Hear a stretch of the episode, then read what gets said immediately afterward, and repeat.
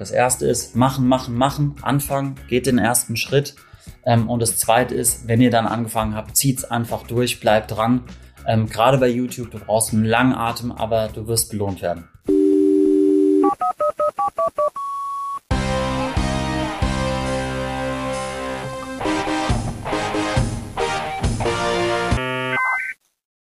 Zehn Millionen Abrufe bei YouTube.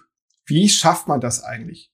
Oder anders gefragt, wie schafft man es überhaupt als Neuling oder als Startup bei YouTube bekannt zu werden und eine nennenswerte Reichweite aufzubauen? Die Antworten auf diese Fragen bekommst du in der heutigen Folge des Startup Wissen Podcast. Und damit herzlich willkommen zum Startup Wissen Podcast. Mein Name ist wie immer Jürgen Kroder. Ich bin Gründer und Chefredakteur der Webseite startupwissen.biz und auch dein Gastgeber für diese Podcast-Folge. In der heutigen Podcast-Folge, Entschuldigung, geht es um das Thema YouTube, YouTube-Aufbau und Aufbau einer Reichweite bei YouTube. Und dafür habe ich einen wunderbaren Gast, nämlich den Raul. Wer der Raul ist, das wird er dir sofort erzählen. Deswegen würde ich sagen, lass uns loslegen. Lieber Raul, freut mich unglaublich, dass du dabei bist. Vielen, vielen Dank. Bitte stell dich noch mal in zwei bis drei Sätzen, vielleicht oder vier oder fünf Sätzen ganz kurz vor. Wie heißt du eigentlich und was machst du denn so?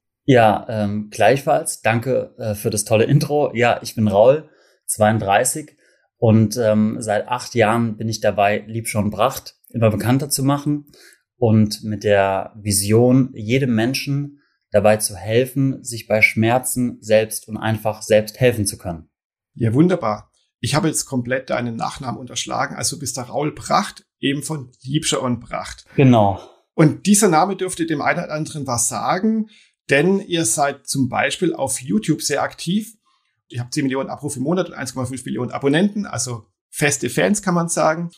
Du hast auch vorhin gemeint im Vorgespräch, irgendwie 20 Prozent aller Deutschen kennt euch oder euren Markennamen. Wir haben vor kurzem äh, die erste große Marktforschung gemacht mit dem Ergebnis, dass uns 19,8 Prozent aller Menschen kennen. Und ähm, das erklärt mir jetzt auch, warum inzwischen, wenn ich mit meinem Papa unterwegs bin, wir zum Beispiel mal nach Mallorca fliegen, ähm, er im Flugzeug oder am Flughafen inzwischen von ganz vielen Leuten angesprochen wird, ähm, ganz viele Leute Selfies haben wollen. Ja, weil jeder Fünfte kennt anscheinend inzwischen Liebschaum Pracht. Wahnsinn, was für ein Erfolg. Das war natürlich nicht immer so. Kannst du mal in ein paar Sätzen skizzieren, wie ist denn Liebscher und Pracht, die Firma hinter deinen Eltern, da steckt auch deine Mama mit dahinter, denn so entstanden und wie hat die Firma dann durch dich dann so richtig Gas gegeben? Ja, meine Eltern, zwei ganz wunderbare Menschen, ähm, zwei Visionäre, haben seit 35 Jahren eine Schmerztherapie entwickelt mit dem Fokus, dass sich Menschen bei Schmerzen selbst helfen können. Und ich habe das, seit ich klein bin, miterlebt und habe nie verstanden, wie es sein kann. Ähm, jeder kennt zum Beispiel den Müller Wohlfahrt, den Arzt von Bayern München. Und meine Eltern hatten, haben nie jemand gekannt, ja, obwohl ich als Kind schon miterlebt habe, wie Patienten auf Krücken tatsächlich zu meinen Eltern in die Praxis reingegangen sind und diese Praxis 30 Minuten später ohne Krücken und mit einem freudestrahlenden Gesicht verlassen haben. Ja, und vor knapp acht Jahren, ähm, da habe ich gerade mein viertes äh, Studium angefangen, habe ich dann gesagt, okay, das kann so nicht äh, sein, da muss jetzt was getan werden. Ich mache mir jetzt zur Aufgabe, diese Therapie zu verbreiten und wir bauen ein Unternehmen auf und nehmen dieses Unternehmen als Vehikel, um dafür zu sorgen, dass dieses Wissen immer mehr Menschen erreicht. Und dann kam ich dazu. Ja, wunderbar. Und du kamst dann dazu und hast was gemacht? Du hast dich für YouTube interessiert. Absolut, ja. Am, am Anfang, ich glaube, das kennt jeder Gründer, jeder Unternehmer bevor ich anfing, hatte ich ganz tolle Pläne, ganz tolle Visionen, Ziele, To-Do-Listen. Ich wusste genau, was will ich machen, was will ich erreichen. Und dann ist es soweit, dann ist der erste Tag, du, du kommst in, ins Büro, willst das Ganze umsetzen und was passiert? Eine absolute Blockade. Was habe ich dann gemacht? Der erste Schritt ist, ich wusste, ich muss ins Tun kommen. Ja. Ähm, ich habe angefangen, Schränke auszusortieren ähm, Hauptsache, es ist der erste Schritt, es geht ums Machen, Machen, Machen. Und das ist, war dann auch der Initialstart für eine, so eine Aufwärtsspirale. Und vom Aufräumen hin zur Fragestellung, was muss ich tun, um zu verkaufen, um dieses Geschäft anzukurbeln? Ich brauche Reichweite. Und von der Fragestellung, wie bekomme ich Reichweite, hier über Google hin zu Content Marketing und YouTube als Lösung. Okay. Ja, Reichweite, du hast es ja schon gerade gesagt, da ist dann Content Marketing und damit dann auch SEO, das eben bei Google dann gut, gut stattfindet, ja eine gute Wahl. Aber warum hast du dann eben nicht angefangen, Ratgebertexte zu schreiben, die auf die Webseite zu bringen, um dann so Reichweite aufzubauen? Das ist eine gute Frage. Machen wir inzwischen auch. Wir sind inzwischen auch unglaublich stark im Bereich SEO übrigens.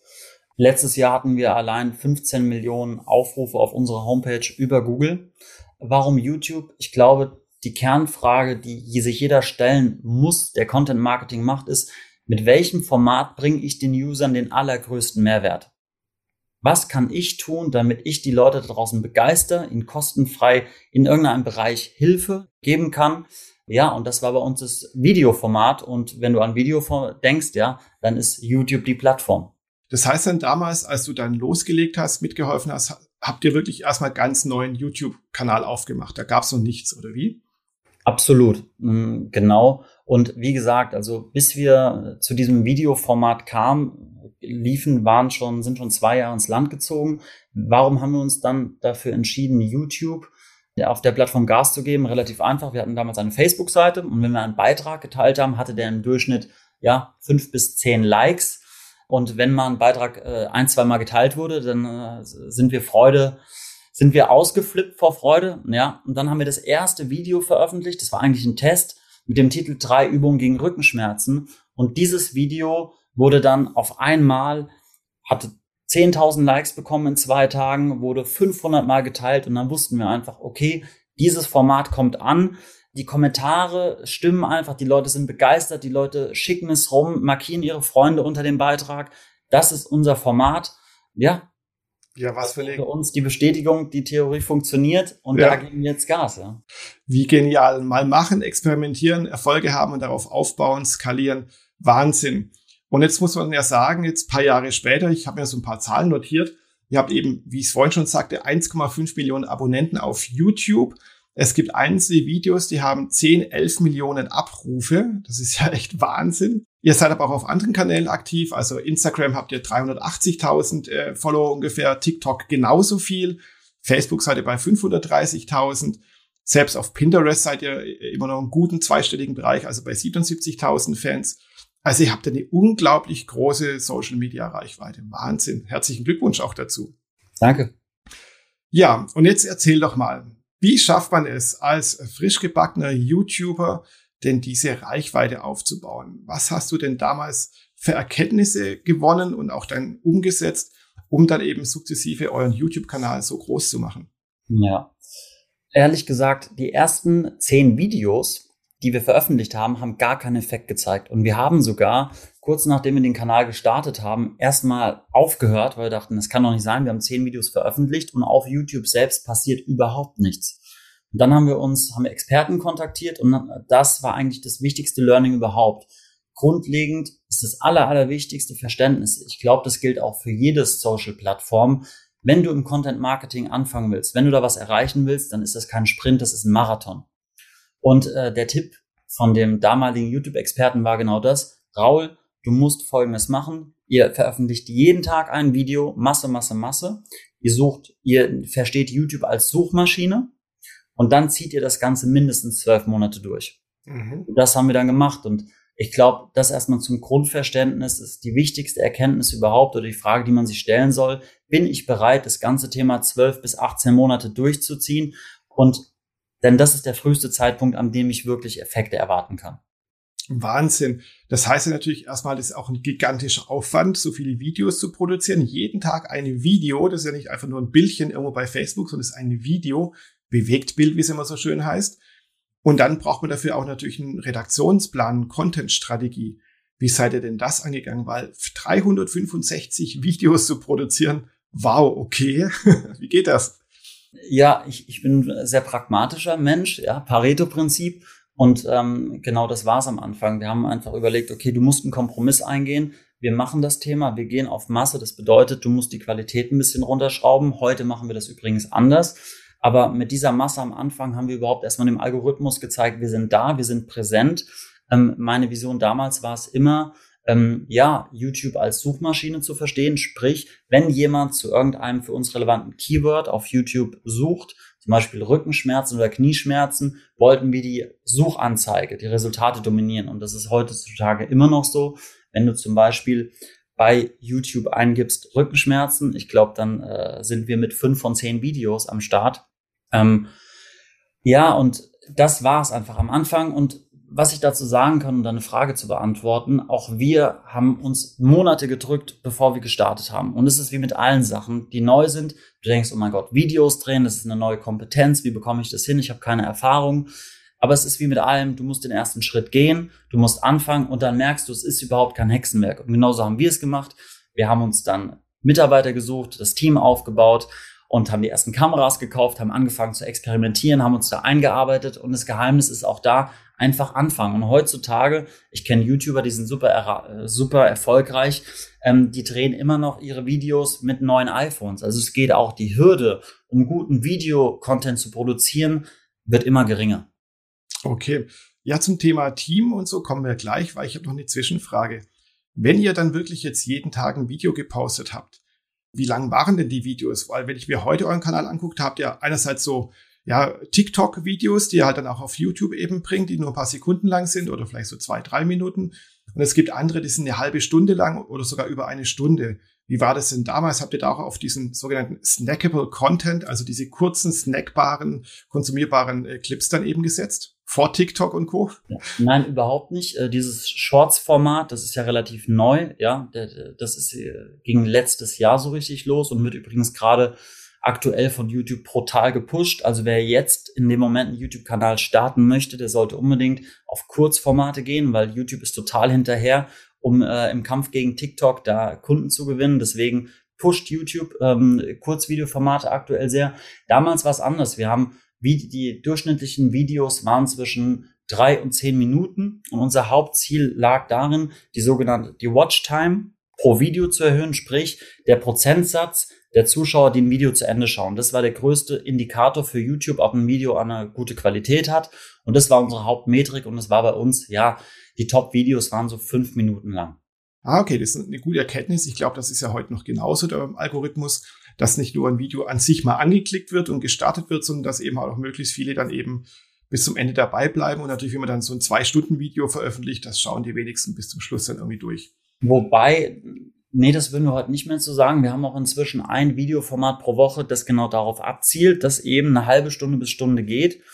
Ähm, denn wir wir haben uns die Frage gestellt, was können wir tun? Und das Algor der Algorithmus von YouTube ist ja eigentlich geheim, ja. Aber eins ist ganz klar, jede Plattform versucht, die Leute so lange wie möglich bei sich zu behalten. Und deswegen war unsere Frage, wir haben die Frage für uns beantwortet. Unser Ziel ist es, egal was wir tun, ob kurze Videos, ob lange Videos, wir müssen die Watchtime der User erhöhen, die über uns ähm, auf YouTube kommen. Sprich, einer der wichtigsten ähm, Bestandteile ist auch, dass du am Ende der Videos Folgevideos verlinkst, sprich, dass du es schaffst, den Nutzer so lange wie möglich auf YouTube zu halten. Weil das wiederum ist ein Indiz für YouTube, dass man eine gute Arbeit macht und deswegen pusht dich dann der YouTube-Algorithmus in der Ausspielung für neue User. Genau, da hast du jetzt schon einen weiteren Tipp ge gegeben, den ich auch oft gelesen habe. Das heißt dann eben, wenn man mehrere Videos hat, dann eben gleich von einem Video auf das nächste verlinken, Playlisten anzulegen, dass eben dann quasi jemand, der in eurem Kanal mal drin ist, auch drin bleibt und dann wie so eine Fernsehsendung, wie so Binge-Watching dann eben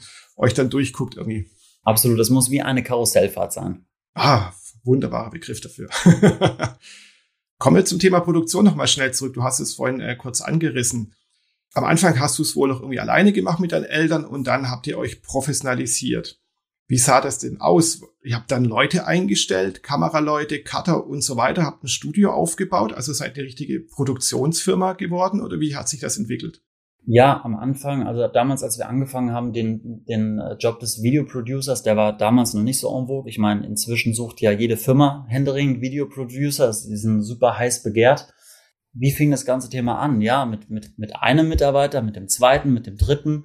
Ähm, heute haben wir ein Team von zehn Videografen, die nichts anderes machen als Videocontent, hochklassigen Videocontent für alle Social-Plattformen zu produzieren. Wahnsinn.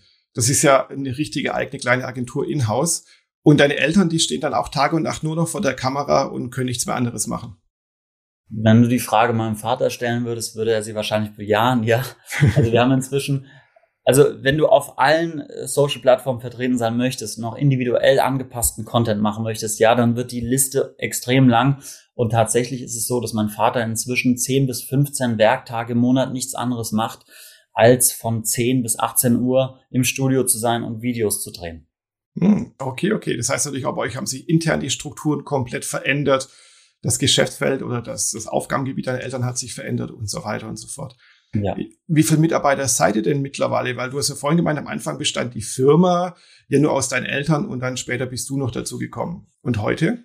Ja, heute sind wir 150 Mitarbeiter. Wahnsinn. Gratulation. Schöne Erfolgsgeschichte, ja. Ja, danke.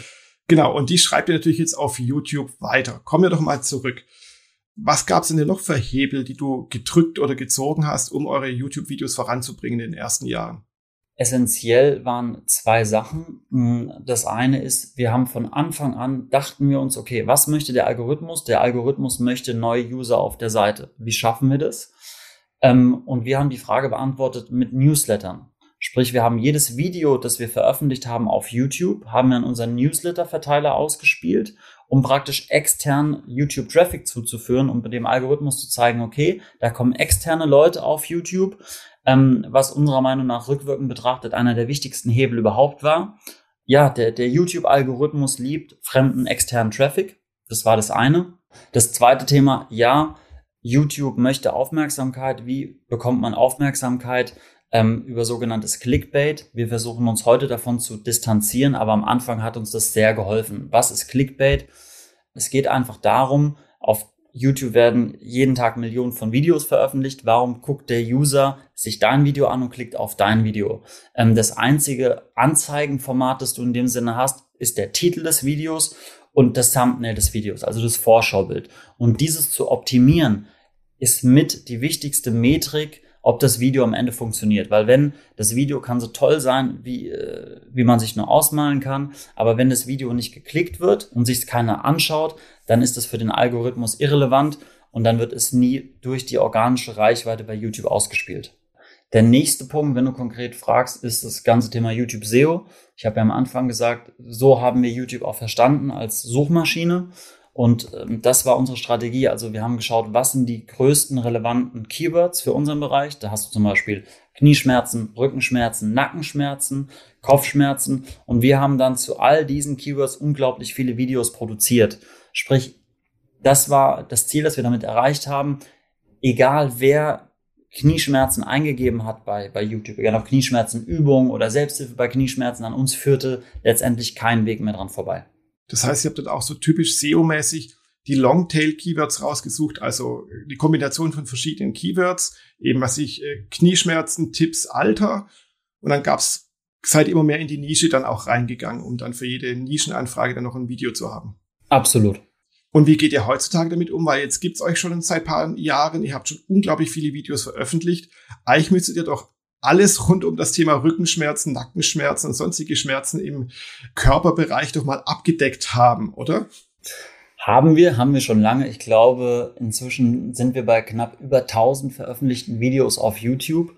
Aber leider Gottes möchte der Algorithmus immer neue Videos. Er möchte gefüttert werden. Sprich, auch wenn ein Video eigentlich inhaltlich noch sehr aktuell ist, musst du es ersetzen und dann wird es mit der Zeit, kommt es nach oben und das alte Video verliert äh, an Power und Kraft. Aber du musst leider Gottes, ähm, wenn wir heute aufhören würden, Videos zu veröffentlichen, dann wäre unser Kanal in eins, zwei, drei, vier Monaten wäre tot. Du musst YouTube immer füttern und immer weiter Content produzieren.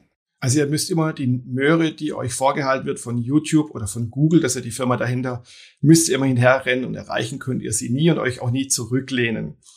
Genau. Das heißt dann auch Content Recycling ist natürlich für euch ein Thema. Also das, was dein Vater, deine Mutter mal vor paar Monaten, vor paar Jahren vielleicht schon mal erzählt hat, das holt ihr immer wieder mal vor und bringt es als neues Video dann, also neu gedrehtes Video dann wahrscheinlich. Ja, ähm, wenn diese Videos noch unseren Qualitätsstandard äh, entsprechen, weil wir haben uns da sehr, sehr verbessert in den letzten Jahren. Aber tatsächlich, wenn wir irgendwelche Videos von früher sehen, die keinen organischen Traffic bekommen, die nicht laufen, aber sie den Qualitätsstandards entsprechen. Dann nehmen wir sie runter, geben dem ganzen Thema vielleicht ein neues Farbgrading, einen neuen Titel und spielen es nochmal hoch. Okay. Und ähm, was so ein typischer SEO-Trick ist, in Anführungszeichen, wenn man bei Blogs oder auf der Webseite arbeitet, ist ja auch dann eben, was ich, wenn man einen Blogbeitrag hat, der ganz gut läuft, dann passt man nochmal ein bisschen die Keywords an, die Formulierung an und dann hat er auch nochmal eine Chance auf ein zweites Leben und nochmal nach vorne gepusht zu werden. Geht das bei YouTube auch, dass man eben die Beschreibung oder den Titel nochmal ändert und dann wird das Video nochmal nach vorne gespült? Das kann ich dir so konkret gar nicht beantworten. Ich weiß nur, dass die Zeiten auch vorbei sind. Also am Anfang war es tatsächlich so, ähm, wenn wir ein Video hatten mit dem Thema Rückenschmerzen, da da da da da, XYZ und jemand hat nach Rückenschmerzen XYZ gesucht, dann bist du auch in der Suche ganz nach oben ähm, gepoppt. Das ist heute nicht mehr so möglich. Also YouTube versteht immer besser den Inhalt der Videos und wenn der Inhalt der Videos auch nicht zum Titel passt, dann ist es, also dann ist die, die Titelformulierung des Keyword, des ähm, Keyword-Stuffing im YouTube-Titel, im Videotitel ist nicht mehr so, ja, ist nicht mehr so wichtig wie früher. Es hat leider nicht mehr diese Power. Ah ja, okay, also, also auch da wird Google immer intelligenter, immer menschlicher und versteht, was in den Videos passiert und gesagt wird. Genau. Spannend. Ein weiterer Punkt, der immer wieder aufkommt, das hatte ich auch der letzte im Podcast, aber in Bezug auf Instagram, ist das Thema Hashtags. Wie wichtig sind die denn bei YouTube? Nutzen wir gar nicht mehr. Okay, krass. Echt? Gar nicht mehr. Nein, wir fokussieren uns wirklich inzwischen nur noch darauf, die besten Videos zu produzieren, die den Kunden den besten Mehrwert liefern. Und das ist für uns die einzige Metrik, die entscheidet, weil je besser ein Video ist, ähm, desto öfter wird es geteilt. Unsere Videos werden heutzutage, die YouTube-Videos, allein 20.000 Mal bei WhatsApp geteilt. Das ist ein super Indikator für den Algorithmus, dass die Videos relevant sind.